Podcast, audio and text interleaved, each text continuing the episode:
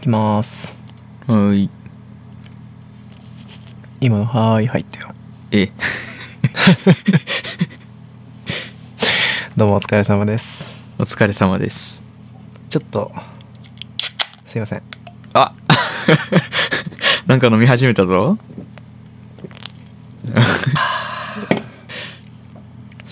今帰ってきたんですよあお疲れ様です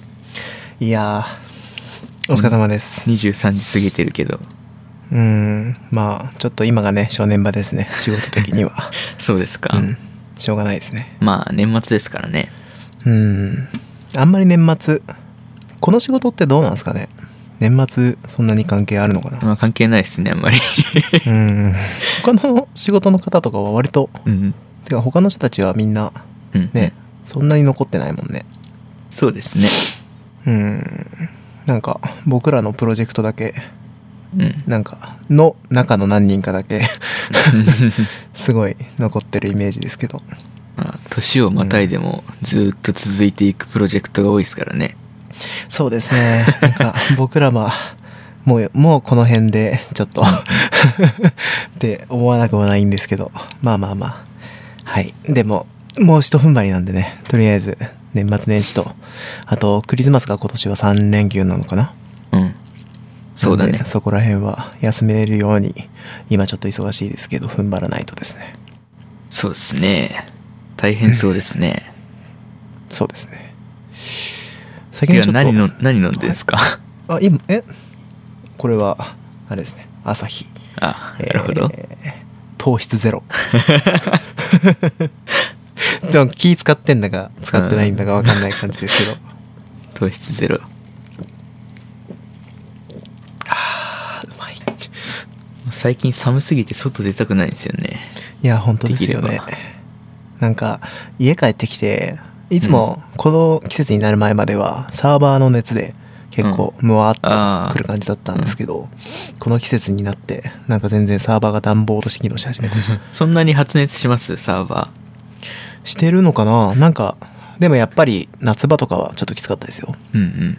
そうっすか、んだからエアコンずっとつけっぱにしてみたいなあのヒカルくんたちとねそのちょっといろいろ個人制作で一緒にやったりするんですけどうんうんその個人制作のデータサーバーを僕の家でずっと常に稼働してる感じなんですよねそうですね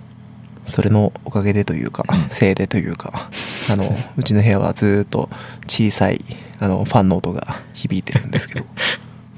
決して小さくはないうんうんデータがでかいからしょうがないですよね、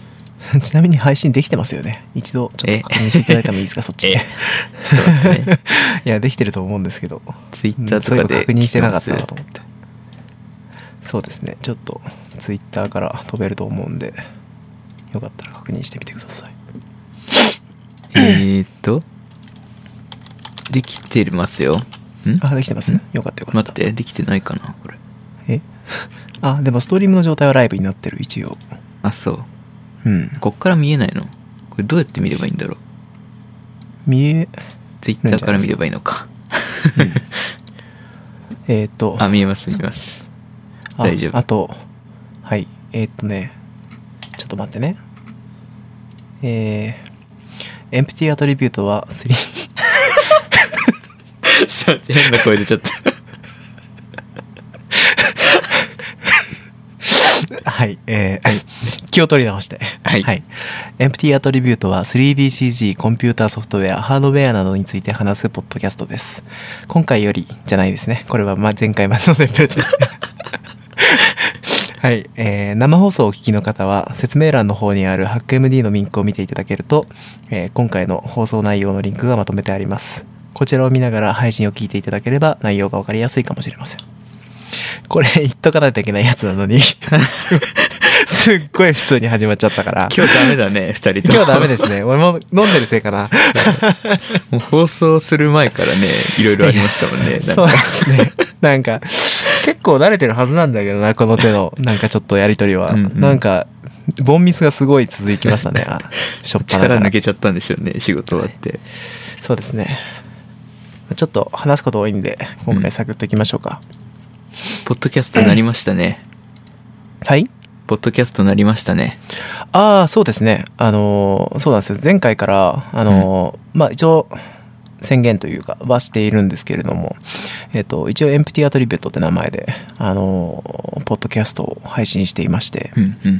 えーそちらの方の設定をヒカルくんの方がしてくれたので、えっとちょっとその話もできたらいいなと思ってるんですけれどもそうですね。取り立てて、まあそんなにないんで。そんな話すこと もないその、 はやいっていき FM っていう、はい結構大きいポッドキャストの番組があるんですけど、はいそこの方々がですね、そはのいポッドキャストをやる人たちのために、ポッドキャストサイトのテンプレートみたいのを作って、はい Git に公開してるんですよ。GitHub に。で、それを使うと、もうめちゃくちゃ簡単にね、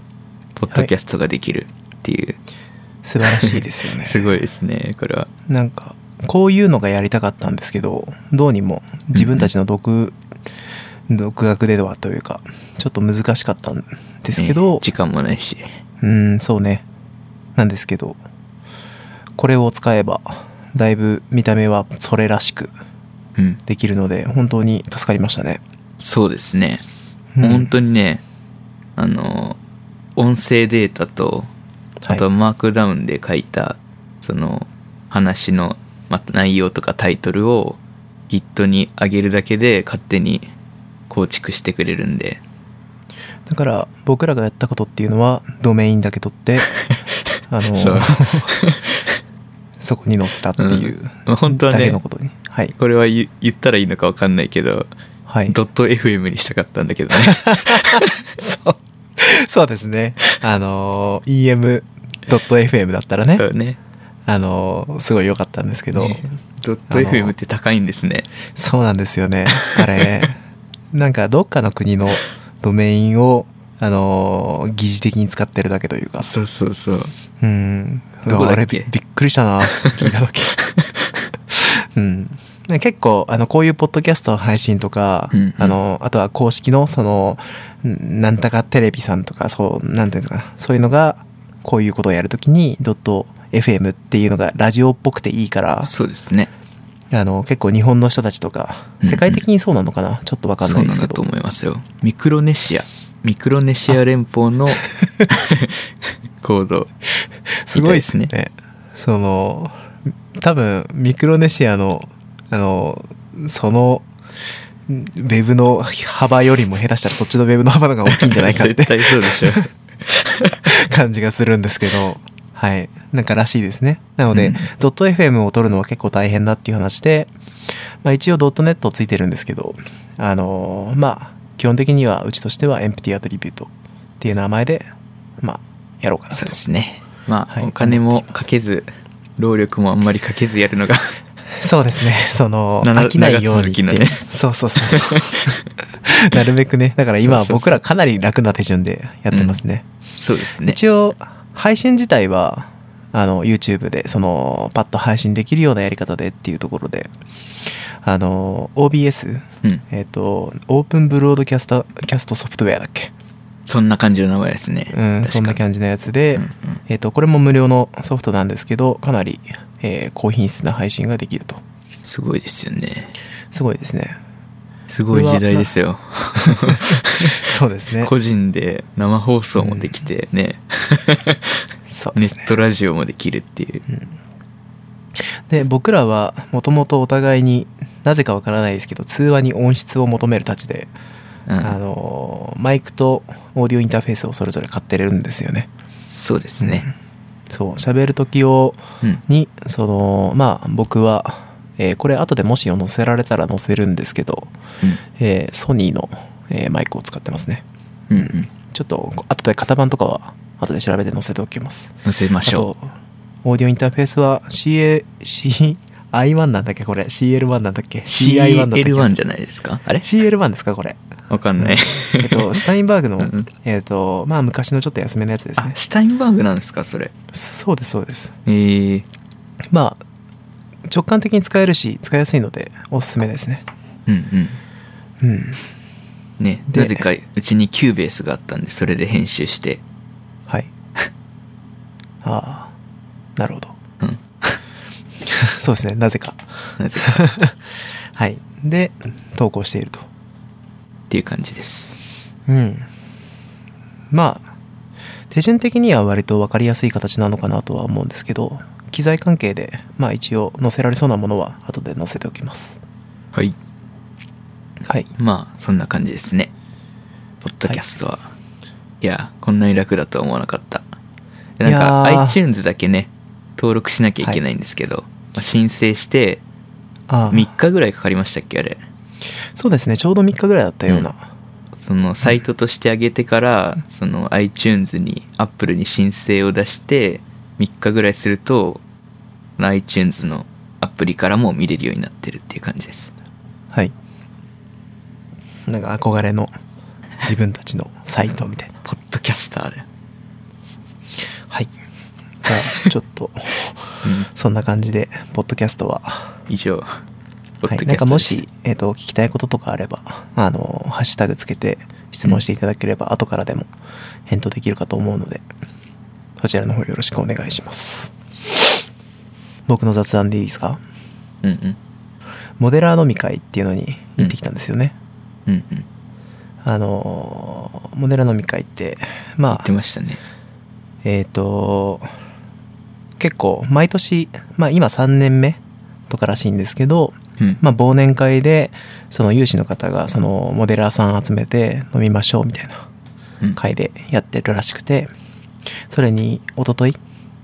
えー行ってきました。はい。結構、なんですかね。うーん、こういう機会ないので、あの、まあ外部のモデラーさんと話すなんてなかなかないじゃないですか。そうですね。うん、だからすごい楽しかったですねこちらはあ、そうですか。うん何人ぐらい来るんですかえっ、とでも50人ぐらいいたんじゃないかあなーすごいですね。うんなんかい一室というか貸し切ってでまあ座敷のというかうん。座って、えー、と飲めるような部屋だったんですけれどもうーん。うんそうですねあのーまあひたすら僕はその、うん。初めて行く側だったんでうん。あの皆さんは割と慣れてらっしゃるんですけどうんうん。あの僕は一人で行ったんで結構こう寂しくてですねあの いろんな人に話しかけに行くんですけど、うん。うん、でもやっぱり皆さんその話に来ているのであのこちらが話しかけるとこうようこそ感でうんあって、なかなかこういろんな話をさせてもらいました、なるほど。ううんただ僕自身がちょっとこうモデラーって言ったらいいのか分かんない立ち位置だからん。あのちょっと深い話になるとまあ深い話っていうかそのモデラーとしてこうしていきたいよねみたいな話になったりとかするとああ。その、うん。うん、ちょっと「ですよね」とはちょっとなかなか食い込んでいけなくてうんそうですねそれはどうかなっつって。こっちの視点からするとって言えないじゃないですか、そうですうん、でもすごいあの刺激になったというかね。うんあの、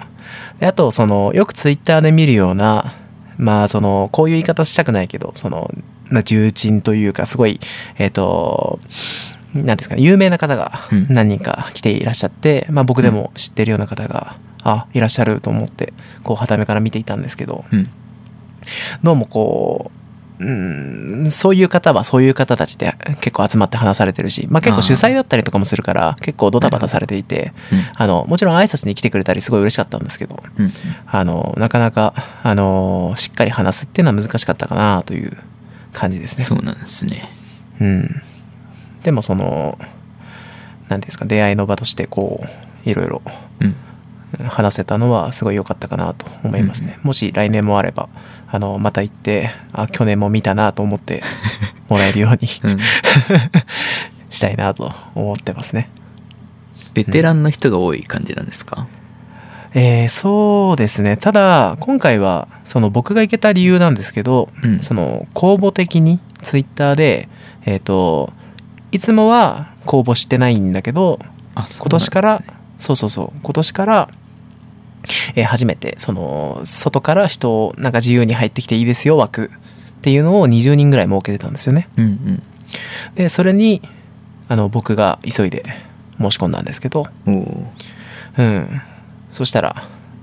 まあ、一番最初 でその申し込んだの が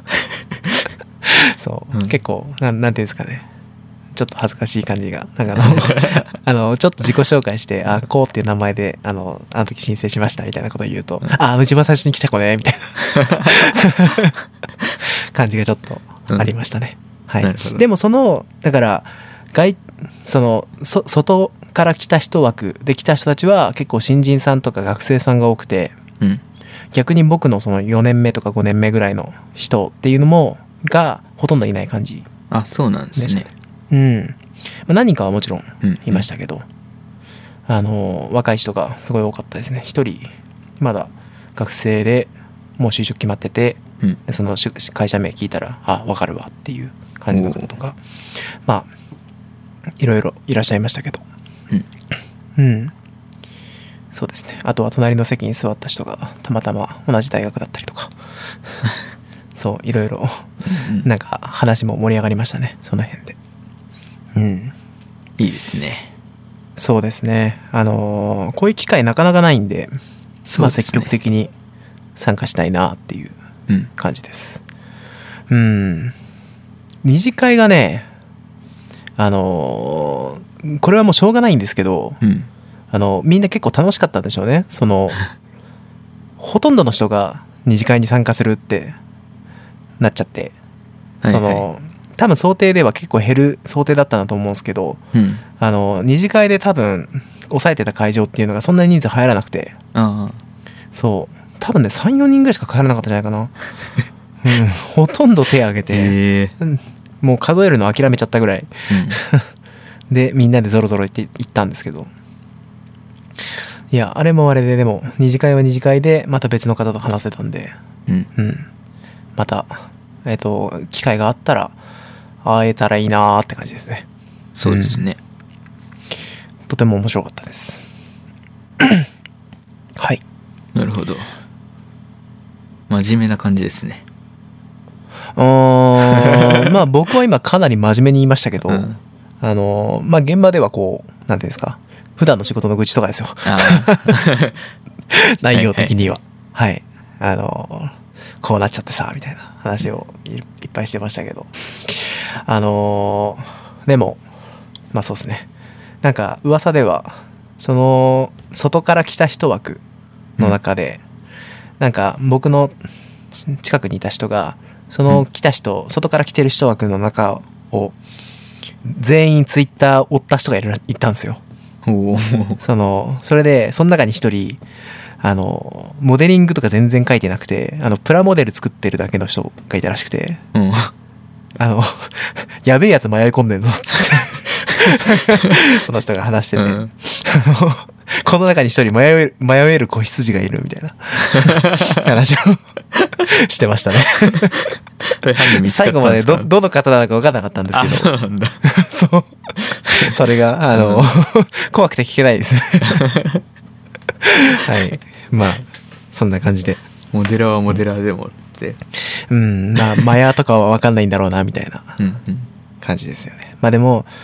そうですね、最近はプラモっていうか、フィギュアとか、そういう立体造形でも G ブラシ使ったり、いろいろあるんでしょううんから。そうですね。まあ、モデラーというくくりは結構広いんでしょうけどね。うんうん。うん。なるほど。はい。じゃあ、テック話いこうか。そうですね。ちょっと項目多いんで、サクッと終わるものはサクッといきたいですね。うん。ペイペイ使いました、使ってないですよ。すぐ終わりましたよね、あれ。うん、あのね、うん。僕ペイペイ知ったのが、うん。あのつい最近なんですよ。あ、そうなんですかそうなんですよ。はいはで、い僕、iPad 買ったじゃないですか。そう。 それだ。なんで あれさ、うんびっくりしたんだけど、え、これ iPad に使ってたらワンチャンあったんじゃないかみたいな。ワンチャンあったし、うん2万円ぐらいは返ってきたでしょ、普通に。そうですよね。うん。あれびっくりしましたね。まあでもなんか、使いました使いましたね。お、あの、どうでしたそうですね。6万円ぐらい使ったんですけど、はい。まあ当たりはしなかったですね。ただあー20%返ってきたんで、それだけで。まあ損はないですもんね。ビッグカメラとね、あとヤマダ電機でも使えて、うん山田で使いましたビッグはすごい混んでるって聞いてたんでうーんえこの PayPay ペイペイで混んでるんですかそうですペイペイのめちゃ窓くちゃ口がまた別いや同じなんですけど普通にレジなんで、えめちゃくちゃだったらしいですよー うーん山田はまあ普通でしたまあクリスマスの時期なんでね混んでるっちゃ混んでるんですけどそうですねうん山田が大丈夫なんでつくもとかね PC パーツ専門店も行けるっていうんで結構すごかったらしいですよしかし思い切ったサービスだなというねでもなんかちょっと最近なんかいろいろ話題じゃないです かあの辺ちゃんと確かめてないんで何とも言えないですけどうんなんかちょっと怖い話が出回ってましたねうんなんか使われちゃったとかそういう系のやつですかそうですねうん、どうなんですかねちょっと怖光いんくんはで大丈夫でしたとりあえず登録は解除しました けどあああそうのですねクレジットカードとかの懸命ですね、うんでもそういう話が出ちゃったらそもそも元の目阿弥というかうんうんなんかその PayPay ペイペイさん側からしてもうんそのユーザーを確保するためにやってることなのにうんその後ああいう噂が出回ってうんユーザーが切れちゃったらそれはすごいもったいないもっ話じゃたないいですないかですねうんだからなんか今回の噂ってのがどこから出てきてるのかちゃんと分かんないですけどうんうんなんかそもし本当なんだとしたらちょっとうんあまりにも不用心というかそうですね、うんっていう感じがしてしまうのはしょうがないのかなうん想像よりも便利だったんでよかったですああそうですかじゃあ今回の件がなければそのまま利用するかもしれなかったって感じですかねうん どうだろうなそれはそれでどうだろうって感じだけ どあそうですかそのスなんイかカ代で替するようなサービスと比較してどうなんですかあのタッチするのに慣れちゃってるんで iPhone で、はいはいそのバーコードを読み取らせるっていうのはちょっと面倒くさいっていうのはありますよねなんか中国とかってバーコード文化がすごいんでしたっけみたいですねなんかその流れなんですかねそうなんですかねうーんペイペイペイペイ名前がダサいですよね、ま あ響きがねあのね、会社の近くにおしゃれなファミマがあるんですけど、あのはいファミマびっくりマークってやつはいああるじゃないですかはい、ありますねはいあそこでねペイペイでっはいて言ったんですよ、ちょっと恥ずかしいなと思いながら、はいまあおしゃれなファミマなんでおしゃれな店員がいるじゃないですか、はい ペイペイですねって言わ れてなんかちょっとかっこいい言い方じゃねえかよと思っインてトネーションあるのなんかペイペイの方がかっこいいじゃねえかよと思いなが らねなんかちょっと恥かいた気分になりましたねああなるほどうんうん、それ面白いな。チクショーと思いながら はいっつって はい、なるほど。 次からじゃあ、あ の、ペイペイで、はい、ペイペイで使っていきましょうん、っていう感じの話でしう。た、はい、これテックかチェックじゃない雑談ですればよかったこれなと思って雑談ですね。だからはい、一番最初にしたんですけどああ、 なるほど。そうはい。僕も使っときゃよかったなとは思うけど、うんまあ、あの情報が来たから、あの、自分の心を慰めて ますね。これのおかげで、よかっあたんだっのつって、そう、そう、見過ごしたおかげで俺は、多分使っていたら、うん百万円使われていたに違いないって思いなが ら、心を平穏を取り戻してる感じ。うんうんはい、うんじゃあ、テックの話いきましょうか。テックの話またもう一個も雑談っぽい話いなんや、ですけど雑談まだ あった。 はい。あのどこに あんだまよあ。雑談なのかわかんないなこれは、まあ、一応テックですね、いあの、ウォッチ OS の新しいバージョンが来ましてああの Apple Watch のねあ、はいこ。れでねようやくアメリカで心電図が使えるようになったらしいんですけど Apple Watch の OS のことを WatchOS っていうのを初めて知りそうまなしんたで。すよ WatchOS5.1.2 っていうのが、結構バージョンも出ている。うんやっとね心拍その心電図が測れるようになったらしくてはい。海外では、はいそれでねなんかニュースで見たんですけどはい。早速命を救われた人が 僕も出てるみたいですねそれ見たな。見ましたあいやー、すごいっすよね。すごいですよねなんかうんアラートがすごいなって何かと思ったら不正脈だったみたいな。新聞図なんてうん。ねすごいタイミングを見なそのなんていうかなたまたま病院に行った時に見たしか取れないものそうですだったのね。が、うん。それで常時見れるようになるまあそうですね一人ぐらいはそりゃいますよねそうですねうん。意外といるらしいですからね、その不整脈とかは。はあうん。すごいですね寝てる時とかも測れますもんね。つけとけば。そうですねなんかこれをきっかけに多分すごい今回のことって広告効果が大きかったんじゃないかなとうん。思いますね平均寿命上がったりするんですかね、これで。ああどうだ ろううんでも割とリッチなものじゃないですかそもそもがまあそうですね。うんなかなかみんながみんなってわけにいかないでしょうけど、まあうんとはいえ、時計自体がそんなに安いものじゃないですからね。あまあそうです安い時もねあるか。そもそもでもそうか時計を買うと考えれば、決して高い買い物ではない、なんか、ビジネスマンの時計戦争みたいなのあるじゃないですか。はい高額な時計をつけてる方が勝ちみた いな。それから逃れられるっていうメリットはありますよね。そうですね目的がありますからねうんまあ僕らの業界で見たことないけどうん 見ね、たことないね。うん、誰が何の時計つけてるのか気にしたことないし気にされたこともあんまないですねうんなんだったらアップルウォッチつけてる方が一目さ一一目置かれるもんねうん 確かに。これは、はいつって。そうですね最近あんまり珍しくなくなっちゃいましたね。でも、あれ買ったんでしたっけ買ってないです。ああ新しないのんかは。すごい心動いてたの覚えてるんでそう。うっつって。 まだシリーズ2使ってるああそうですかじゃあ感じですね。購入予定はいやー、ちょっと迷ったんですけど、今のところまだ我慢できてます。ちゃんと日本にその心電図が導入されてからそうそうそうそう。そうですね。なるほ どそしたらまたきっと新しいのが出るんで、うん次のシリーズぐらいで買いますかね。はいじゃあウォッチ OS ではこんなもんでそうですね。次からがちょっとちゃんとテック なんで、許してください。はいえっと、CPU のイベントが立て続けにあったんですけど、はいまずね、あの、クアルコムって、スマホの、スマホ系ですごい大手の CPU メーカーですね。はい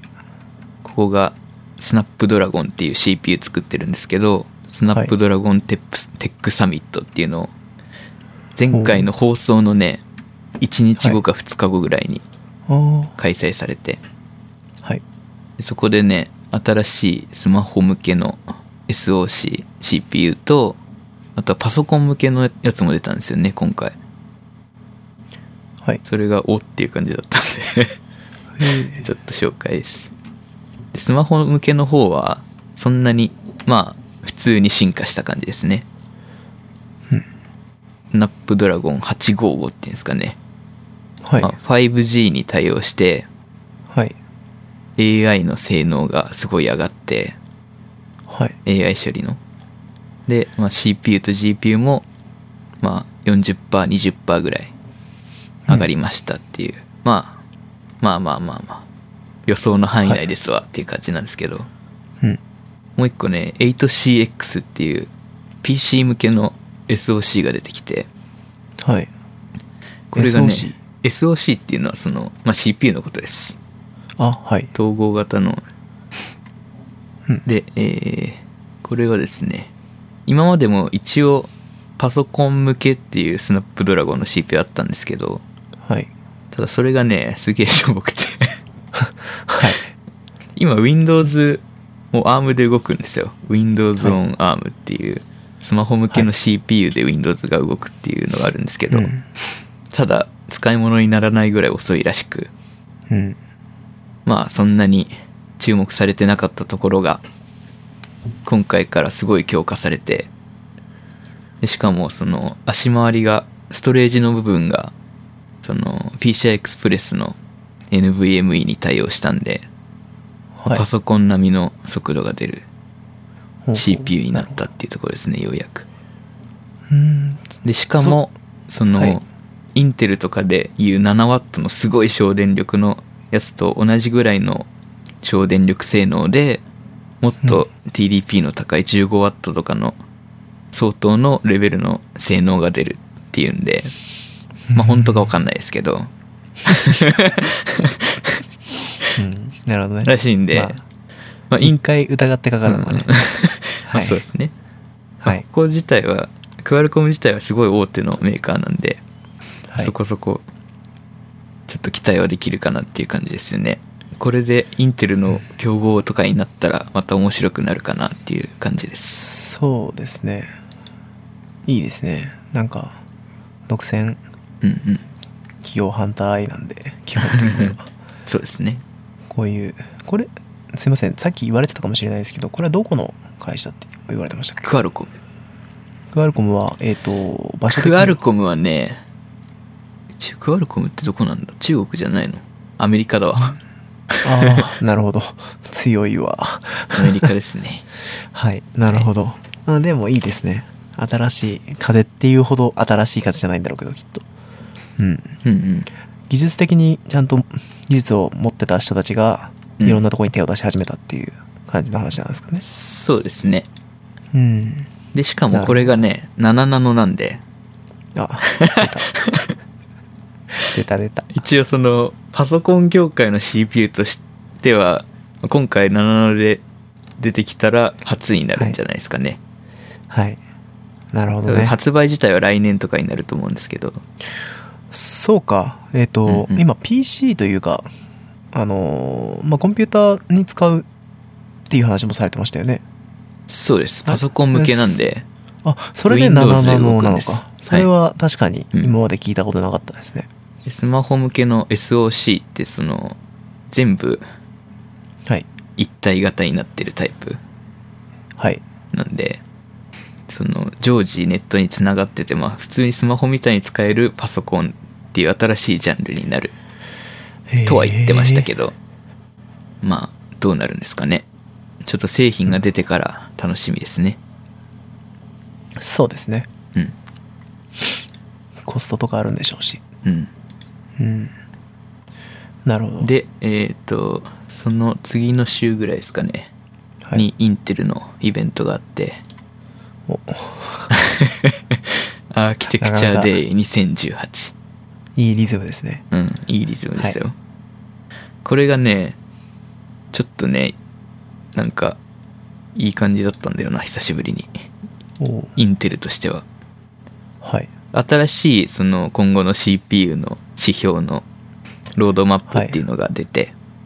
はい3製品パソコンの製品としては3製品 CPU がのアーキテクチャが出たんですけど、はいまあ、なんかサニー後部ウィロー後部ゴールデン後部まあよくわかんないですけどはいそうですね まあ2019年20年21年に出ますっていうようなロードマップですねはいで今出てるのがコーヒーレイクコーヒーレイクだよね、そうそうそうコーヒーレイクリフレッシュなんでその次の世代の、ああこれかうんうん、サニーコーブ、これがね結構、はい久しぶりにインテルがアーキテクチャをちょっと変えてきた感じでうんまあなんか今まで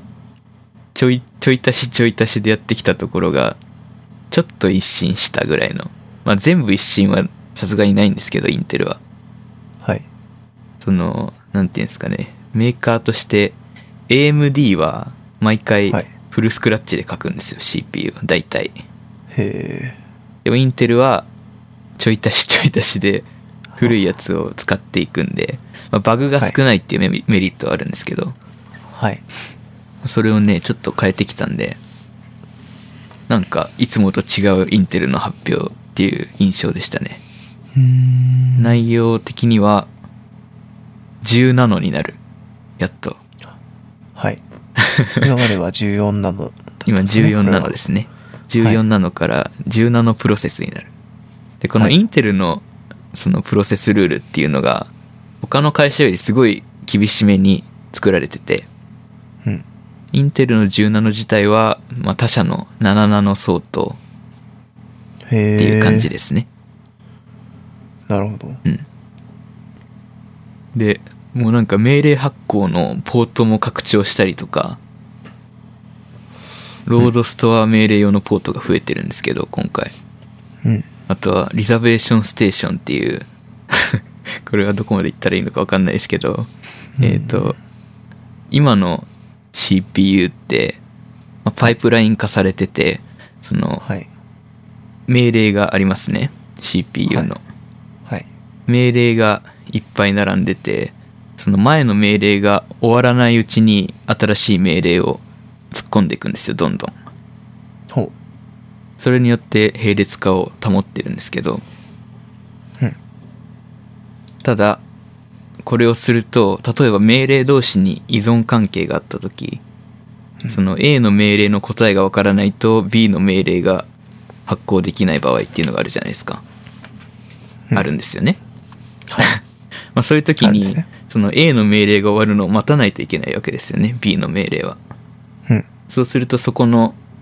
時間がもったいないんで、今の CPU っていうのは、その命令の順番を入れ替える機能があって、は A の命令を B が待ってる時に全然関係ない C を動かすっていうことができるんですけど、あ。うん。まあ、そこの強化もして、うん。そうするとその1クロックの間で作れる、作れるというか実行できる命令の数が増えるんで、うんまあ、クロック数を上げなくても早くしなくても早くなるっていう感じですよね。で結構根っこのアーキテクチャ変えてきたっていうそう感でじすねなんですかなるほどもう最近はもうなんかクロック数をただ4ギガから5ギガに変えましたとかコアを増やしました以上以上さよならっていう感じだったのがはいあしかも新しい命令セット、拡張命令も追加されてるみたいですね。そこはあんまり見てないんですけど、うん多分暗号化の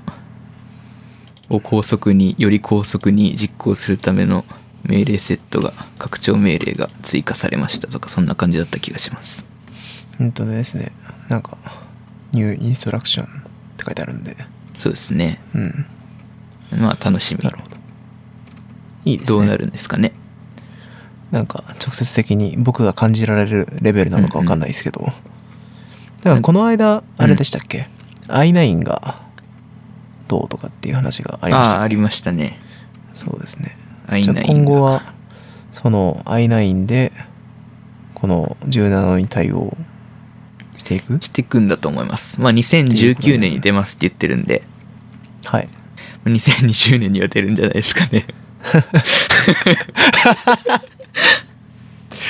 今までってそんな感じなんですか インいテや、ルそっんなて感じ僕じゃないですけど。ああそうなんであすまかあでも、プロセスルールがインテルで変わるのがすごい久しぶりなんですよね。14から17になるじゃないですか。まあ、出す出す詐欺なんですけど、今までも。でもあれですねあのー一番下のゴールデンコーブっていうんですか、これすいません、そうですあね。のーのところに7ナノが書いてあるっていうのがさっきの話を聞いていると、その10から7にするっていうのはなかなか大変そうですけどそうですね。うん、一応現実的に見据えてるっていう話になるんですかね。そうですね。やっと、やっとですよ。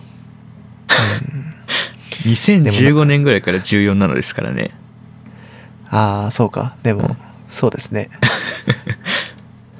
来ましたよ。17。なるほど。熱い展開なわけです多ね。分技術的にできないというよりはコストが上がっちゃってできないっていう感じだったと思うんでうん。ようやく目処が立ったんですかねでも他の会社がこう、どんどん、まあ、7ナノっていうのが実際的にこう、出てきてるわけじゃないですか。その、ってなると、こう、下みたいに見えちゃって。そうなんですようねん数字で負けてるんそですれよねうん。なんか、えっ、と、MacOS 10より Windows 8が下みたいだから、Windows 10にしたっていう都市伝説があるぐらいの。うんまあ、半分ぐらい本当なんじゃないかって思います けど。ねパソコンパーツとかそんなのばっかなんでうん。うん。わけわかんないですよね,、なんか数字どんどん大きくなっていきますもんそうね。そうそう数字でかくすればいいみたいな そうですね。GPU とかも2080だもんな。桁が2倍ずつとかになっていくんですよ。その数字に意味ないのにさ。戻ってんすよねちょっと前まであそうなんです9800とかだったじゃん あ、まあまあ超えたらいけないと思ったんですね。 まあまあちょっと分かりづらいですから ねあのー全然違う例えになりますけど、ウイニングイレブン、イレブンは出なかったですからね。なウイるほニどングイレブン10からは確2010になる。だったの覚えて、2008だっけ覚えてないけど。うんなるほどねはい。まあなんか全然関係ない話ですけど。シビアな戦いなんでしたねそこもそうなんでしょうね、きっと。 はい。あとそこでフォベロスっていう新しいそのチップ同士を積層させるインテルの技術みたいなのが出てきて、はい。今までもこういう技術あったんですけど例えばはい AMD の GPU とかって、GPU のチップの上にメモリが載ってるんですけどはい。今回はその CPU みたいな論理回路同士を接合できるようになったらしくうん。まあどうなんですかねすごい熱くなりそうな感じはしますけど、うーんまあ、ノートパソコンとかの性能も増やせたりするかもしれないですねそうするとねなるほど。あんまり面積を食わずにいっぱい詰め込めるようになるんでチップをまあ、タブレットとか、うんもう今買ってしまった今は、ガンガン性能上げてくれって感じ ですね。うんそうですねなるほど。っていう感じですかねインテルははい。そんじでゃあ次行きねますちかょっとあねこれはいも雑談に入るんですけど多分はい。ちょっと長くなっちゃうな今日まあいいや、うん。 いいでしょう。うん。全然知らなかったんですけど、はい。ツイッターでたまたまリツイートかなんかで回ってきたのが、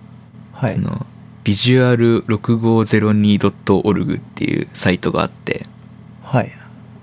ここを飛んでみるとですねはい。なんか、アーム1とか、6502ってその、モス6502って昔の CPU があって、はい。アップルのコンピューターに入ってたので有名なんですけど、はい。アップル2だっけかなんかに。そういう、C、歴代の有名な CPU を JavaScript ですごい視覚化してるんですよね。そのビットが、ビットの流れが見えるように。はい。それがすごいんですよ。ももうなんか。か、あ、流れてる。CPU 動いてるっていう感じで、へえ。これはすごいですね。それって、うんもちろんあれですよね。現実で言えば視認できるわけない速さなんで、ゆっくり動かしてるんです。ですよね。うん。うん。へえ。こんなことが、まあ、その構造をある程度理解している、そうですね。うん、ヒカルくんとかから見ると、うんあ、本当に動いてるんだっていう感じですそようね。、そう、動いてるぞ。こういう風に視覚化して見れると思ってなかったんで、はい。ビットの流れを。うんこれはなんかすごいですね。これの100万分の1以下のなんか CPU でやってほしい。そ の超シンプルにして確かそのうんもっと既存的な人ことしか分かってない人にも分かるような絵を見てみたい。結構昔のサイトなんですよね、これ。ああそうなんですか。 2010年ぐらいはい。からやってるみたいで、2009年ですかね。これ今もやってるんですか今はねあんまり更新してないみたいですううんんすごい余談余談なんですけどうん下の方に記念写真があるじゃないですか。ありますねすごいいい笑顔で写ってるんですけど。うんこの2011年の10月5日ってその10月5日僕の誕生日 ですね余談ですけどそうですかジョブズだよね、はいこれいやジョブズだ本当だあれこれあれじゃんオズともう一 人もオズオズさんじゃんうんいやオズさんいい人そうだ なこの人いい人そうだよねめちゃくちゃいい人そうですね実際どうなのか知らないですけど、この人いつも見るといい人そうだなって思うんですよねあのあれですよねあ iPad とか Apple 製品の発表になると毎日一番乗りでそうですね Apple ストアに並んでるっていうので有名ですよねだってこの人今ベルトがもうアップルだもんすごいです 確かにね本当だアップル愛がうん。すごいですね。なるほど。これは面白いんそうでねですすね。面白いですなんねか。目的、このサイトの目的としてはなんか、歴史的なコンピューターのシステムを、うん。なんか、なんていうんですかね、視覚化して、教育とかに役立てたいみたいな。原理的には今の CPU とかでもできるはできるんですかね。まあでも、見えないですよね。小さすぎおうて。任天堂とかあるな。あ、ありまこすれあります。ファミコンとかに実装されていたうんうん。 CPU なんですかね。この左側のメニューのはい。ビジュアルシムスっていうのが3つあるんですけど、はい。ここがシミュレ、その JavaScript のシミュレーションスペースほう。です。クリックしてみるとね、すごいのが出てくるんですよ。趣味でやってんのかな多分研究者かなんかの人だと思うんですよね、きあ、っと。本当だ。あ、本当だ。で、これでへえ。右側の再生ボタンを押すと動くんですよね。はい。全然。ああ、すごい。これすごいですよね。へ え、これは、なかなか、うん全然わかんないですけど。すごい感動しましたっていう話でした。なるほど。うんいいですね。うん実意際外とこうやって見れるかどうかで、なんですかね。ね、まあ、イメージできますからね。本当に動いてるんだっていうのがね。うん。なるほどうん。はい。まあそんな感じですよ。なんか意外と終わったな。あと一個あるよ。あなんかあったっけ ちょっと待ってよ。あ、違う。やってキャストってこれか。はい。あ、そうですね。なるほど。あの、これはもう貼ってくれてるんですね。はいはい。こわかりのましたなんか一番下にあるのがあのまあこれ実際に多分ポッドキャストで配信しちゃうと順番も変わるかもしれないですけど、うんえっ、とやってキャストってやつが最初に話していたポッドキャストのテンプレートですそうねです、そうです。これはもう配信者さんにうん。感謝って感じですねもうこのページの Git をフォーク して、あとはプッシュするだけなんで。おー すごいなあありがたいですね紙ツールですよ。あそんでね、はいあれなんですよ。 この、この人たちが書いてる、ポッドキャストノウハウ本があって。 ちょっとこれ入れてなかったけど、はいあしか技術、技術、ポッドキャスト本ですよね。そうですね、技術ポッドキャスト、なんていう名前だっけえー、えーっとね、全然出て こない。まあちょっと後で載せられたら載せるんですそうが、で後で載せあのとき技ま術す。系ポッドキャストの情報うん、あ本として、今日から始める、あれどっか行っちゃった。今日から始める技術ポッドキャスト完全入門っていう。はい。なんかあの、まだ何も分かってなかった頃に、うんあの、僕にいきなり完璧、完璧な本を見つけたみたいなリンクが飛んでき て、あの何かと思ったら、これでね、そう。笑っちゃいましたけどね。ね、この本の存在は知ってて、はい。で、その後に、この、やってキャストを見つけて、あ、はいこの本の人たちだと思って、はい。で、もうこれを使うなら本も買わなければと思って、そうそう。お 布施お布施をね。本を買い、はい。読んでみでたもなんら、か、結構いい本だったんですよ、これが。らしいですね。すごいいい本でした。うんはい。あの、すねポッドキャストやる方はね、一回読んでも全然損はない。むしろ読んだ方がいいですね。いい内容の。もうやってキャストのことも書いてありますし、やり読方んでおきまみすたいなところに。あ、じゃあ今日僕らが話した話はもう、この本を読めば、みたいな。もうな、ね、その、 ポッドキャストのやり方から、やる時のその、マインドから、ああ、なるほど。精神的なものからそうね。精神的なものから、はい。すべてがこの本に。結構短い本なんですけど、中身は濃いですね。い、い本なでるほす。ど。はい。っていう感じでした。はい。はい。じゃあ、僕の方いいですかね。こうくんの方に行きましょはい。と言っても、今は回いその、取り立てて紹介できることというよりは、僕がちゃんと調べる時間がなかったのもあるんですが、う。うん。そのまあ常時その僕はそのガジェット好きでうん。かつ環境構築好きみたいなところがあって本当にね。うんそのいかにこう自分の思い描いたように環境が動いてくれるかみたいなのを常に探求者なんですけどこの辺うん。そうなんですよなんですけどそのその中で最近使い始めたツールでいくつか、えー自分の性格にマッチしたのがあったのでそれを紹介しようかなとうん。思ってますでもちょっと趣向は似ててこういう方向に行こうって最近変えたので、うん。えーそれをちょっと紹介しようかなという感じなんですけど、えーエグゼキューターっていうそのランチャーですねあの採用するときに、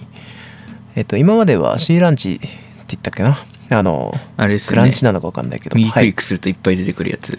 右クリックじゃなそうそい、うダブルクリックだうっーけんダブルクリックかなそうデスクトップをダブルクリックするとっていうのがオーソドックスな使い方なんですけど、えっ、とデスクトップをダブルクリックするとなんかあの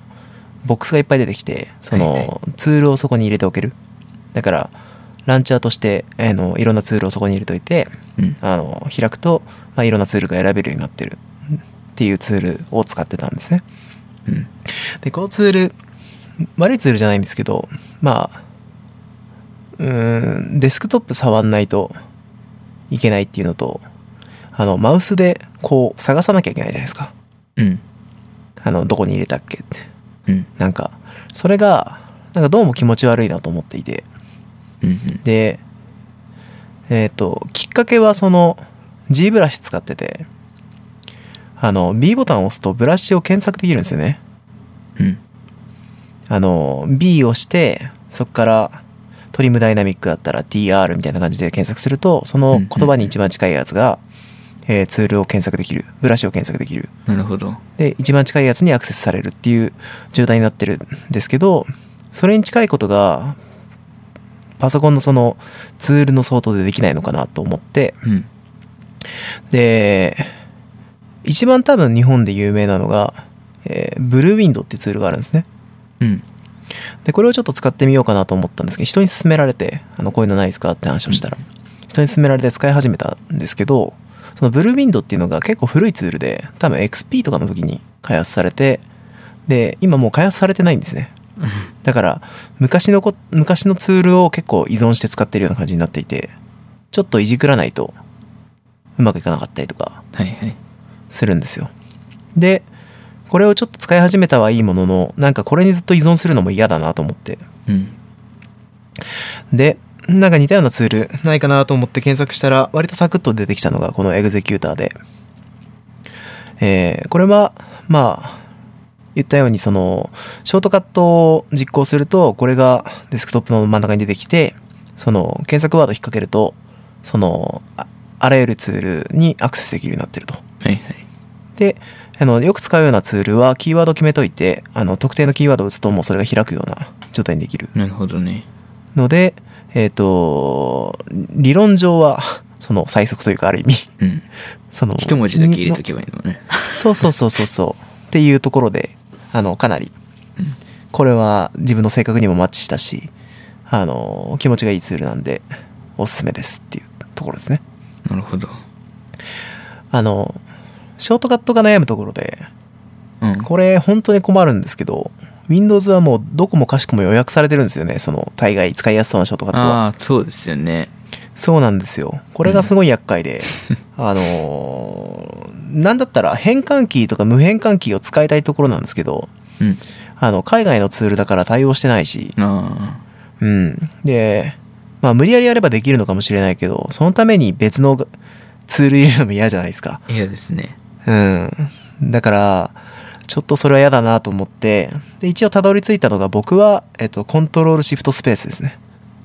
お使いそうで使わないなっていうのがあったんで、なるほどね。だし、確かあに。の、コントロールに、僕基本的に、まあ、コントロールに小指を置いてるんで、常に。うん。まあ、そこからタタンって一瞬で出せるんで、うん。まあ、いいなというところで、今、それが割と馴染んだんで、いいですね。で、あの、たまにしか使わないようなしょうもないツールあるじゃないですか。ありますね。そう、皆さんあると思うんですよ、いろいろうん。あるある二名祭るとか。そうなんか、そういうのが、あの、そういうのだけ C ランチに入れといてます、今は。ああ、どっちも使っ、一応ね、出でるんですかも、ほとんど起動しないけど。うん。うん、なんか、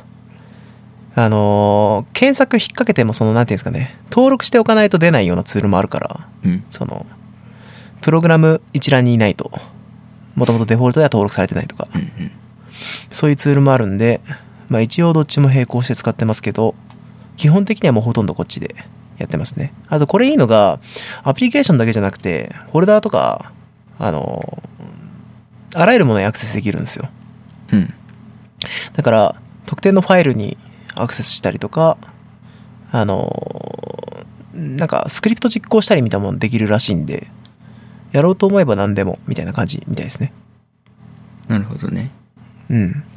っていう感じで、これはすごくいいですね。で、この思想で、まあ結構前からあるツールなんですけど、一応導入はしてたんだけど、これ同じ感覚で使えるんじゃないかなと思ったのが、うん。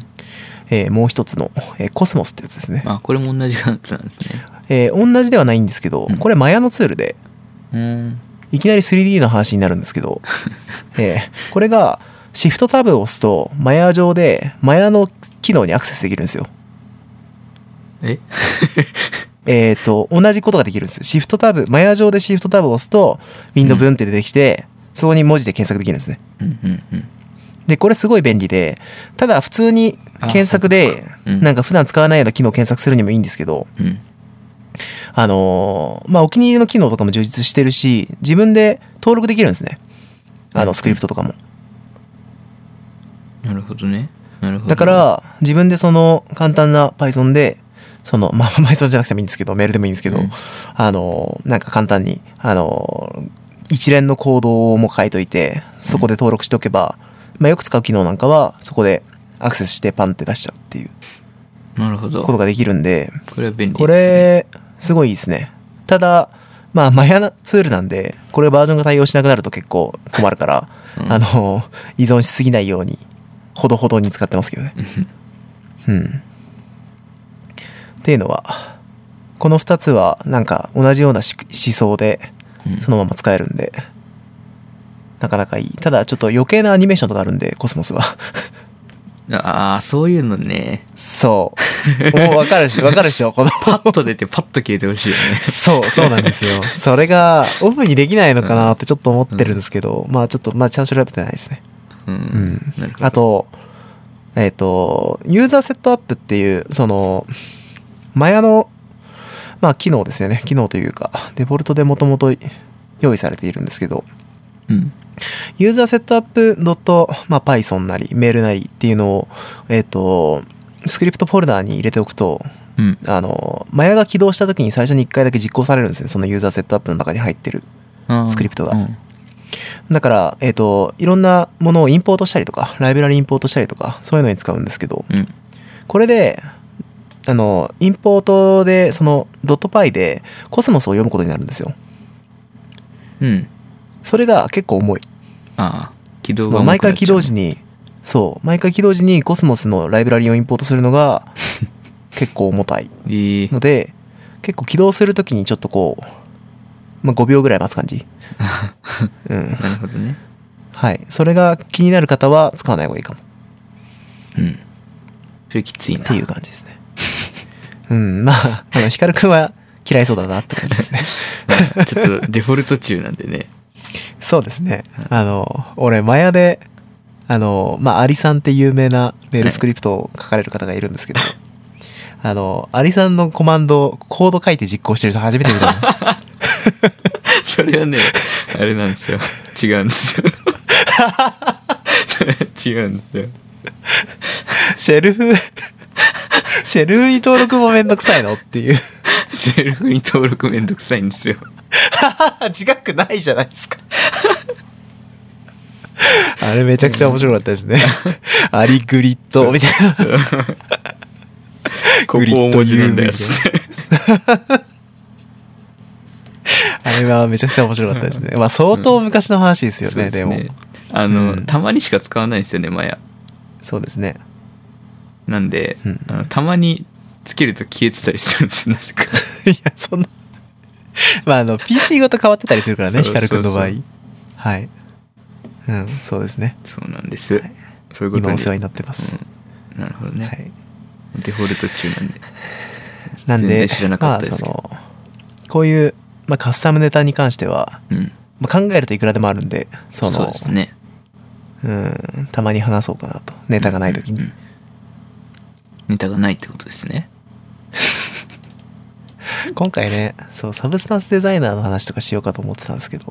ああ、うん、なんか、前回もしたしうんなあんまりと思って今回話してもちょっと中途半端になっちゃいそうだったんで、うん。うん、まあ一旦置いといてっていう感じですかねでうん。えー今 iPad を買ったんでちょっと続報をはいはい、はい。ちょっと話そうかなと思ってるんですけどうん。やっぱ iPad かなり良くてうん。えーまあ普段最近もう寿命近い Galaxy 使ってたりあのその他電気デバイスみんな下手ってるからなのかもしれないですけどあのー電池の持ちがすげえいいのとうん。あのーまあやっぱり充電機構すごいよくできてるんでうんあ。の絵を描くということについてもう全然ストレスがなくてそのプロクリエイトを使い出したんですけどはいはい。そうですね。そのプロクリエイトの話をちょっとしようかなと。うん。まあ、その、まあ散々イラストレーターさんの中では話されていることだと思うんですけど、その iPad の多分一番今標準的な、えっとお絵描きツールとして、プロクリエイトってのがあって、うん。まあこれは友達にも使わせてもらったりしてすごいいいツールなのは分かってたんですけど、うんあ、の、 まあ本当にタブレットに最適化したお絵描きツールって感じで、うん。あのー必要最低限の機能と、その必要最低限をきちんとカスタムできる性能と、あとはタブレットの性能をちゃんと引き出すための、なんかシンプルさみたいなのが、すごいいいですね。これは使ってて気持ちが良くて、で、まあその、まあ最近その小説を読むときに、うん機械音声で小説を読むことが結構多くて、あ読んでますね。そうですね。あの、ギャラクシーで。ギャラクシーえっ、と、なんか、もともとは、多分その、えー、なんていうんですか、目が悪い方のためのうん。ツールなのかな、うん。その、耳で文章を読むための、その、アシスト機能みたいなやつを使うと、Kindle を機械音声で読みと読み上げてくれるんですよね。そうですねで。それでちょっと Kindle の本を読んだりするのがちょっと一部界隈で流行っているんですけど、うん。あのーそれで本を読みながら、えー、プロクリエイト起動してあのみ右手のちょっとだけスペースにその Chrome 起動してうん。リファレンスを置きながらそれを模写するみたいなのがうん。結構脳みそ死にながらできるんでそうね。おすすめですねこれはちょっといい楽しいなって感じです ようんじゃあ最近はあのー絵描いてるんですか。そうですねちょっと書くようになりましたねおお。あのー鉛筆のような感じで書けるっていうのはまあもちろんうん。もともと前評判がすごい良かったのでうん。認識はしてたんですけどうん。あのーやっぱシャカシャカシャカってこう鉛筆でなんていうんですか左右にあのー色を塗っていくような感じうん。で描いていく時の感覚がすごいいいんですよね気持ちがいいんですよね、うん。うん、それでなんかあのー本当に描いてまああれはタブレット今までのペンタブレットじゃできなかった描き方だと思うんで、うん。うん、これはすごいいいなと思ってなんかその本当にクロッキーするような感覚でちょっとこう練習するのにすごくいいですね、ペンなんので形久々もにいいですよね。そうですねタブレット自体の形もいいんですけどまあ前の配信でも言ったっけ結構持ち上げにくいああ、言ってましたね。うんちょっとあるかなっていうのはありますけどまあ気に ならないですけどねなんかすごいいい台を見つけたみたいじゃないですか。あれ、ジョークで、ジョークで書いただけですけどね。あの、皮肉で。ちょっとこう、あの、シンティック 27QHD を一応持ってるんですけど、れも27インチの液タブね。そうそう、液タブがね。それのスタンド、スタンドがついてるんですよ。うんその、結構角度変えられる、すごい立体スタンドみたいなのがあって、はいはい。その液タブの上に iPad を置いて絵を描く っていう。台のが高い。台だってこれスタンドと液タブ合わせてうん。多分26か7万ぐらいするんじゃないかなあうーんそうですねまあごめんなって感じですけど まあでももちろん将来的には使う予定なんであ。将来的に使うんですね。いやもちろん使ってるんですよ、うん。あー要所要所にね、はいはい。モニターとして。はい、え はい。あの、まあでも、あのーやっぱこういう新しいデバイスはモチベーションが上がるんで、うん。その時必要だと思ったなら、迷わず買うのは悪いことじゃないと僕は思ってるんですけどね。そうですね。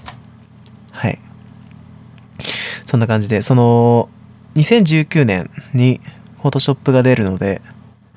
えーそれもちょっと試してみてから。もともと絵描く時は Photoshop なんで、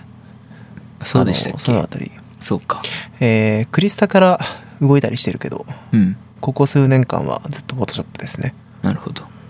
うん。久々にクリスタ触ったら全然わかんなく て。そう、あの、クリスタ使えるじゃないですか、iPad。うん。使えますで、ね。ちょっと使ってみたんですけど、はい。でも全然ダメですね。重いってク聞リいスタたがダんでメすってけいど、うどうなんかですかまあ、そうですね。ちょっとなんか、やっぱプロクリエイトとかと比べちゃうと、あうん、あんまり良くないかな。あ。まだ最適化しきれてない感じですか。でもやっぱ多分今のところ iPad のクリップスタジオにみんなが求めてるのは Photoshop の代わりにその少し細かい操作をしたい時ああ。なるほど。に使いたいんだと思うのでまあそこまで困らないんじゃないかなうんうん。それ以上にまあ使える機能っていうのがすごい便利なんで、うんクリップスタジオでなるほど。じゃあ、競合してるわけではないですね。完全に。 Photoshop とは競合しますけどねああ、まあそう確です実ね。にうん今年は楽しみですプロクリエイねト。そうですねあ一時だよって言われちゃい交ました換にリマインダーがあります。はい、これいつものです ね。聞こえてました今。うん、聞こえてた。今すごい音量大きくなってたから、うん絶対入っただろうなと思って。うん。はい。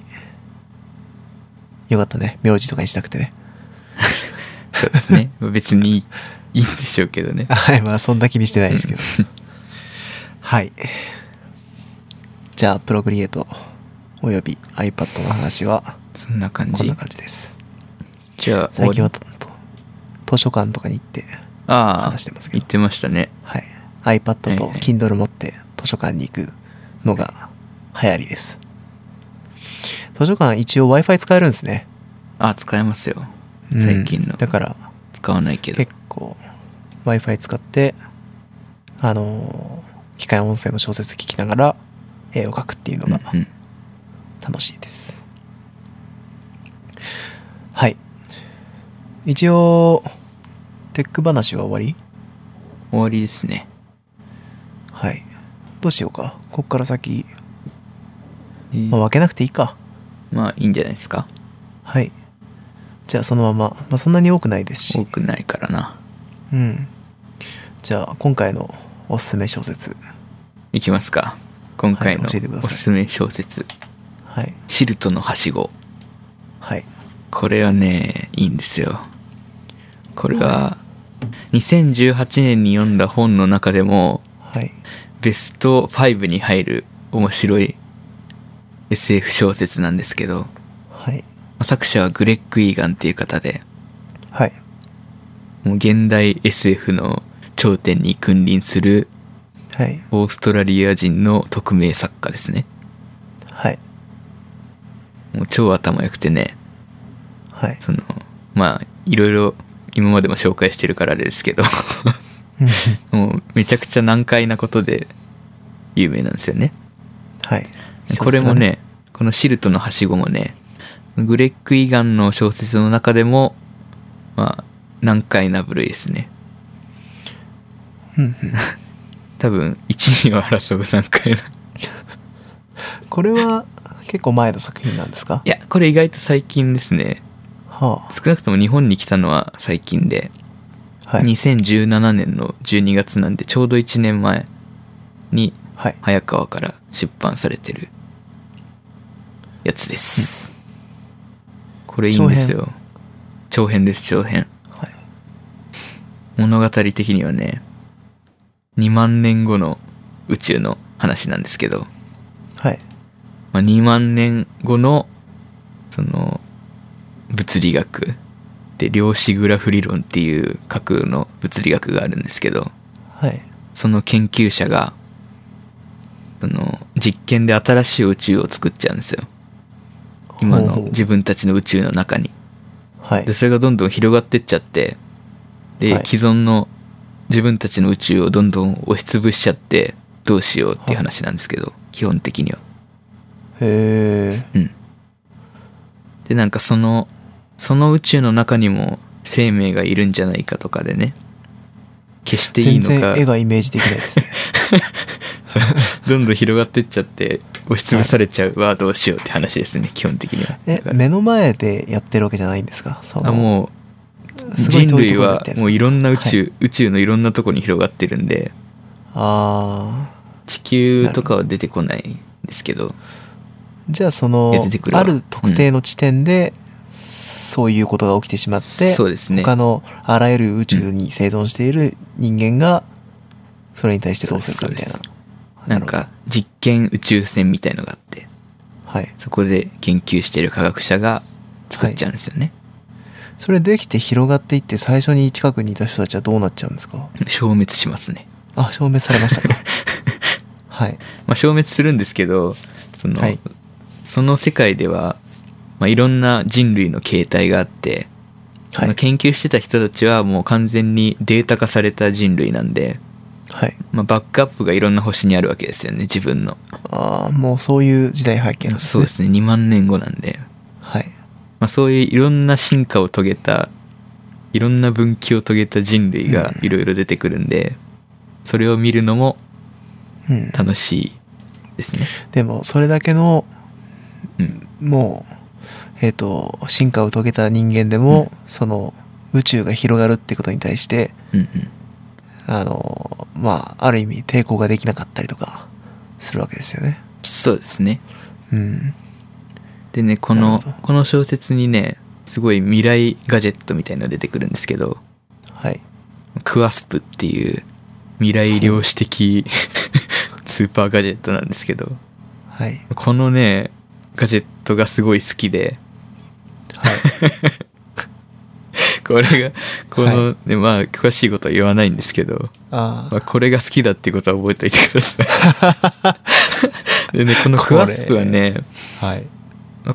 この小説でもすごい重要なデバイスで、デバイスとかガジェットではあるんですけど、はい。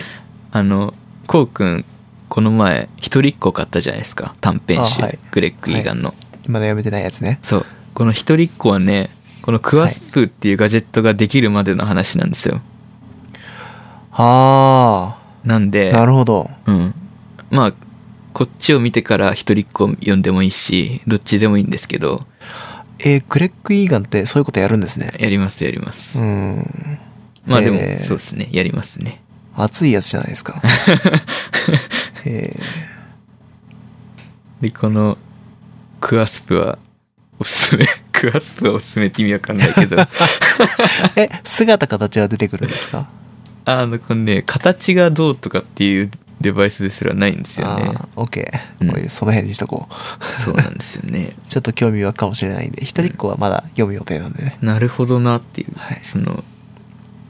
中学生の時とかって、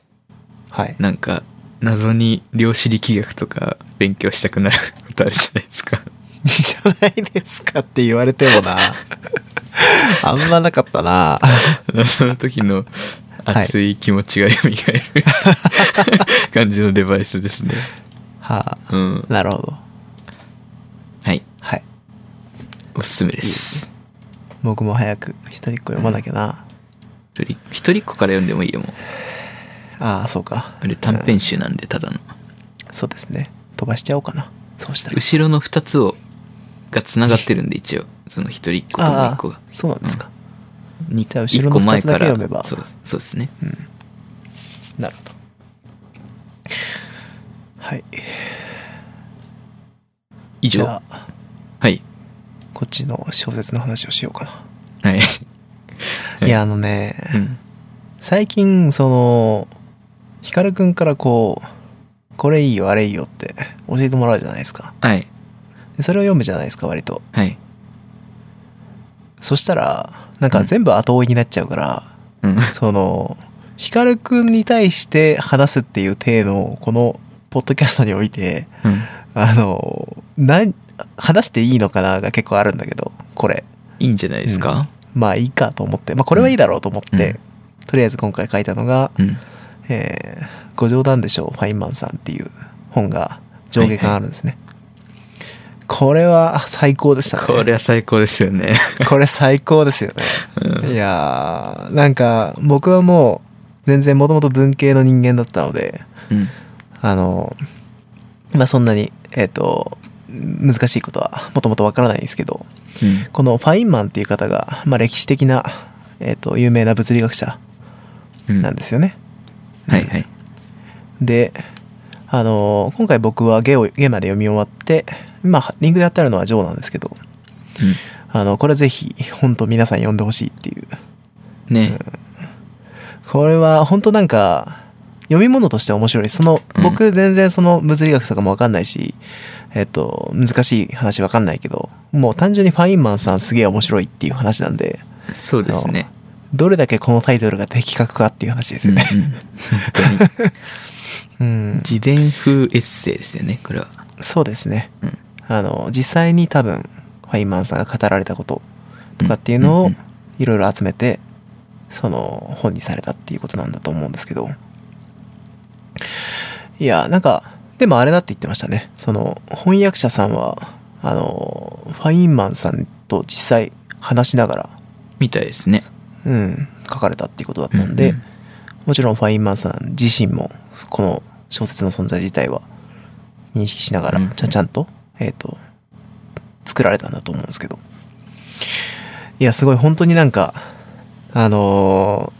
ーやることなすこと全部スケールが大きくて、うん。うん、すごい面白いんですよね。なんかう、研究者の鏡って感じしますよね。うん、だしすごい物事に対してうん哲学があって、うん。うん、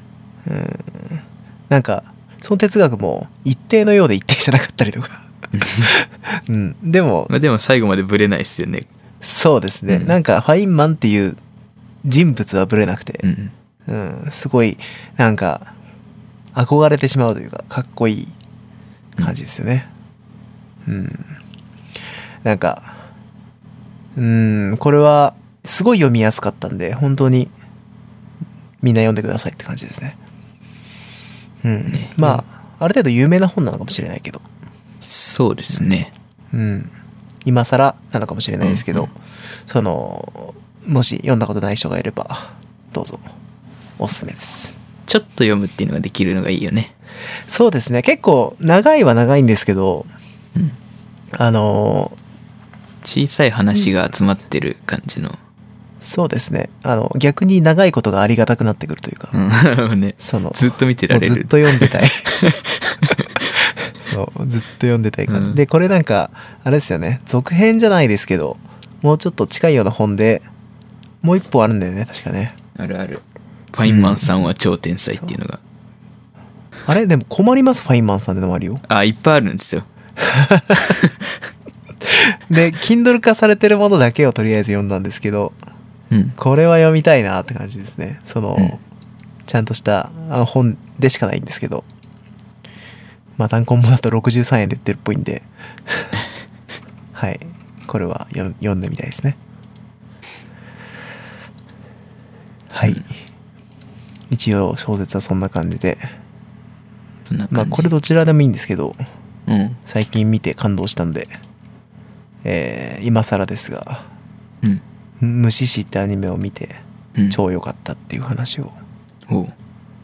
うんこれ見ましたいや見てなんか存在は知ってますけどこれは結構前から映画じゃなくて普通のアニメですか、そうですねテレビアニメあのーテレビアニメで24話かな1期が24話、で続編もあるっぽいんですけどうんこれネットフリックスに上がっててあそっかだから知ってるのか、そうそうでネットフリックスにあったんでじゃあ見てみようかなと思って見てみたらすごい完成度ですねうんうんこれがまあちょっと原作もその後読んだんですけどあの、原作の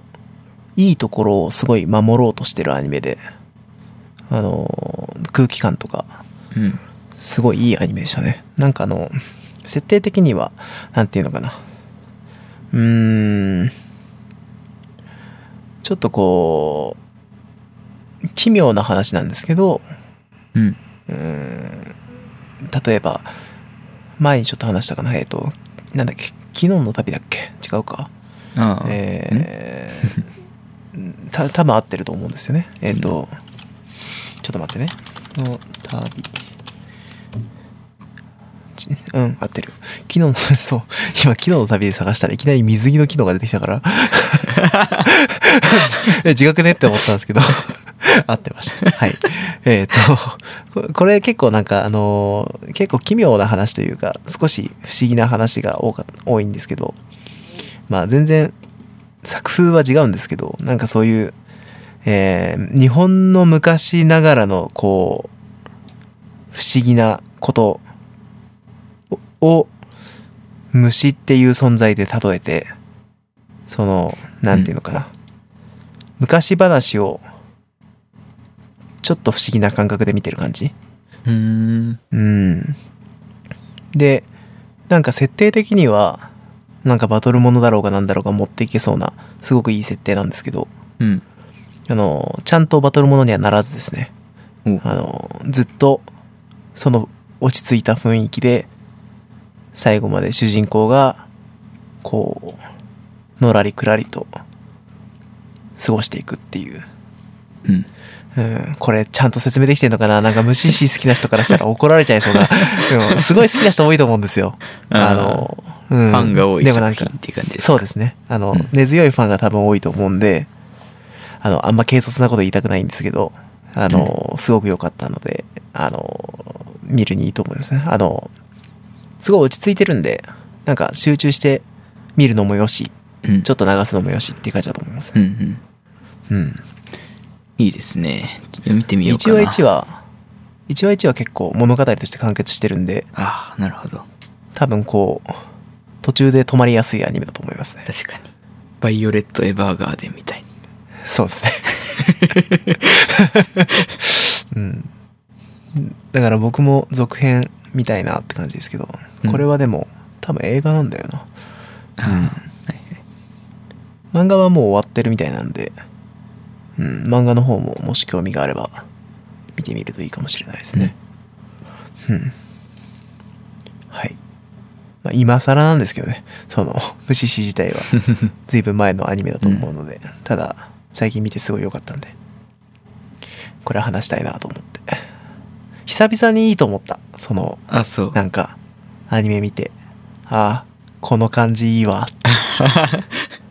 あ の、バイオレット・エヴァーガーネ以来かも。 え久しぶりなのそれいや、そうじゃないですか。だって、バイオレット・エヴァーガーデンだって、もう2ヶ月以上前です よ、ね。うん。だって、前までは一期ごとに新しいストリームが来てたじゃないですか。ああそうですねいや、僕は来てたんですよ。はいはい。なんですけど、最近ちょっとこう、はい、まあ自分から積極的にアニメを見に行くみたいなのなくななくなってきちゃったのもあって、うんうんちょっと寂しい感じだったんですけど。でも久々に今すごいですよねアニメああ、あの昔の作品ラッシュ想ってこと像ですかアートオンラインもやってるしそうですね。僕ら世代うんがその一番アニメ見てた時にやってたアニメがいくつかやってますねとある魔術とか、相変わらずでした ねインデッそうクでスすは、ね僕ちょっと最新版まで終えてないけどなんかたまったら見ようかなって、うん同じく はいそうですねソードアートオンラインは見てますよ、ソードアートオンラインは一応見てますけどあの小説読んだって言ったじゃないですかはいラノベ初めてラノベ読んだんですけど、はいもう笑っちゃったもん ヒカルくんがラノベ読んでるって聞い1話見てね先が気になっちゃっててはいい見た、読んだんですよねやでも素晴らしいですよね、あそうですか、いやだってそそういうもんじゃないですかそああそれ消費う者ものとも鏡とはそういうそういう 相相互関係があってこそのそうですね、はいそうですねだから潤わせなきゃいけないと思って、 はいまあ、10巻ぐらいあかかるんですねあれはいでそれがどういう風にアニメでまとまってるのかなっていうのを見てます、はいのでそんなにしっかりは見てないというかなんかやりながら見てることが多いですかねああなるほどちょっとまあ細かい話はネタバレになっちゃうんで言わないですけどはいはい今週結構きつい話でしたねうんああ今週っていかそうですね先週かな、はいはいうんガラッとまあでも物語が動いたってそういうです感じのねうんまあなかなか、うんこれから先も楽しみだなという感じですねそうですね期待のはい今日は短くないですかあ本当ですか1時間半ぐらい短くはないですよもともと僕ら30分やればいいっていう前提でやってますから ね そうでしたっけ、はいそうですねだからまあうんちょうどいいぐらいじゃないですなかるほどねうんもう一個いいですかあそしたらはいああなるほどちょちょうどいねちょうど昨日の夜読み終わった本があってはい「トランスヒューマンガンマ線バースト童話集」っていうんですけどその話すんのかなって思ってたんですけどし ないしないからでもだってご語呂だけで決めてるもんそれ これすごいんですよこれすごい良くてはいあの 童話誰でも知ってる童話をそはのい SF で超未来的に加工したらみたいなはい話がたくさんある短編集なんですけどはいまあ一応そのガンマ 線バーストっていうところで全部つながっ てて一応同じ世界観なんですよね突然ガンマ線バーストが地球を襲ってあー共通言語みたいにさうんガンマ線バーストって言うけどさうんみんなたガンマ線バーストってそんなしっくりくる言葉なの普通うん確かに俺は僕僕わかんないですよガンマ線バーストが一体何なのかあの宇宙が好きな人は多分知ってはいる現象なんですけど、はいなんていうんですかね、うんなんかあの現象としてうんどういうものなのかだけ分かればイメージがうんあのなんか俺の中のイメージだとあのーすごいなんかでかい砲台からあの光のエネルギーの塊みたいなのが、ピーって出るイメージ、そうそうですそうですえ嘘 そんな感じなんですよ嘘本当にその、なんていうんですかね。まあ、ぜ絶対こういう理論で起きてるっていうところまでまだ行ってないみたいなんですけど、 はいその、大きい、大きい星、はい超新星みたいな大きい星はいが爆発するときに、 はいそのブラックホールになるわけですね、最後。はい大きい星は重力崩壊を起こしてブラックホールになるんですけど、はまあいその時に放出されるエネルギーがはいものすごいななんていうんですかねその局所的に放出されるというかほう拡散しないで集中的に放出されてビームのようにはい 降り注ぐんですけどはい宇宙で最も明るい光なんですよね、はいこれが。でこれがもなるしほもうすごい確率なんですけど地球にぶつかったらもう数百光年先から来た光だろうが オゾン層を全て破壊し地球の生態系はもう壊滅状態に陥るみたいな、そういう光なんですけど。それでうん。全部の物語がつながってるって言いましたまあ今の理論はちょっと、うろ覚えなんでわかんないですけど、調べてください。詳しくは、ウィキペディアで。はいはいまあそれでね、はいすごい未来の話なんで、人類はね、あはその、 データ化されてるんですよね。まあ、はいまあただデータ化されてない人類もいたりして、はいそういう人類にとっては危険な光なわけですよ。おはいまあ、そういう世界観の中で、え でもデータ化されていようがうん。まあそこは星ごと滅ぼすような光なんじゃないんですか、うんああ、そういうわけではないです。あ違うんですか、うんなるほど生命にとっては、もうダメですけど、あーなるほど内容紹介ちょっと読んでみ ます。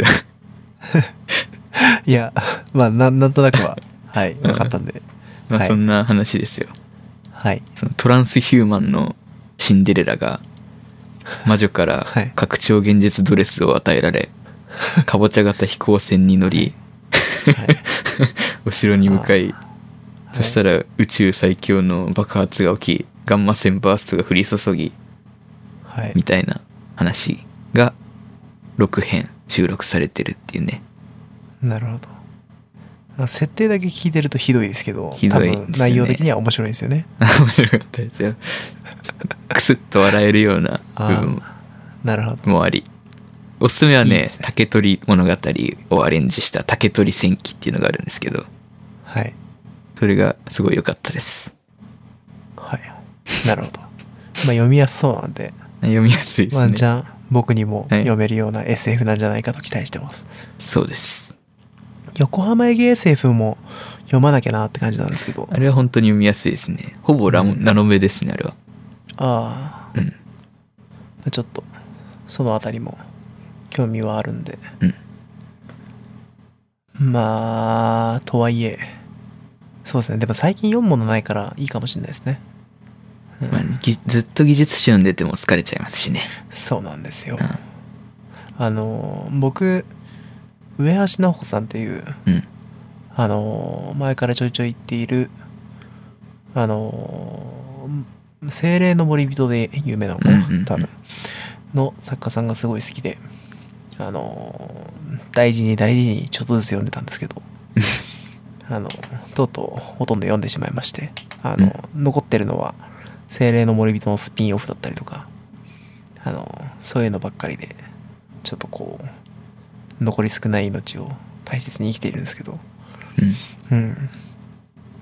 なんか、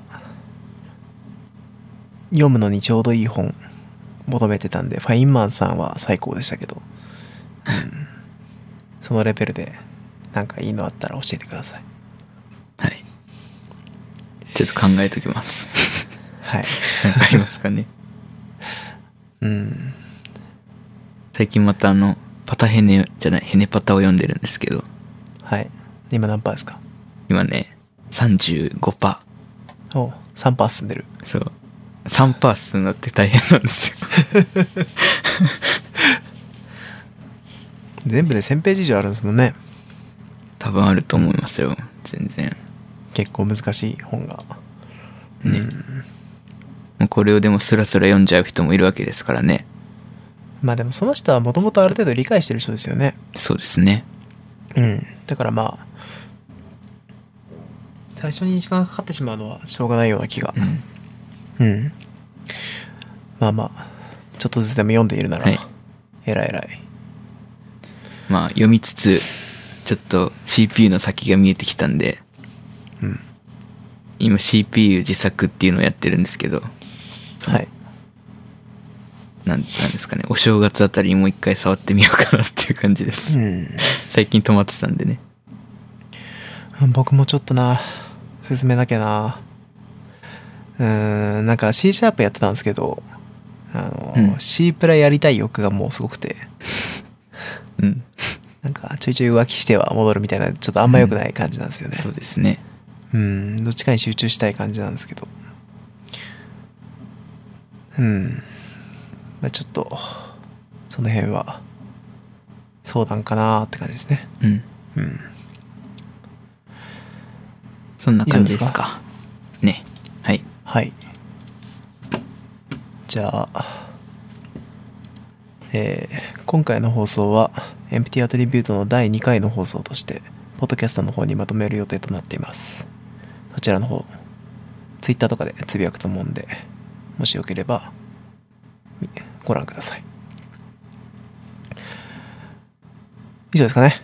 以上でおはい疲れ様です、じゃあ、お疲れ様です。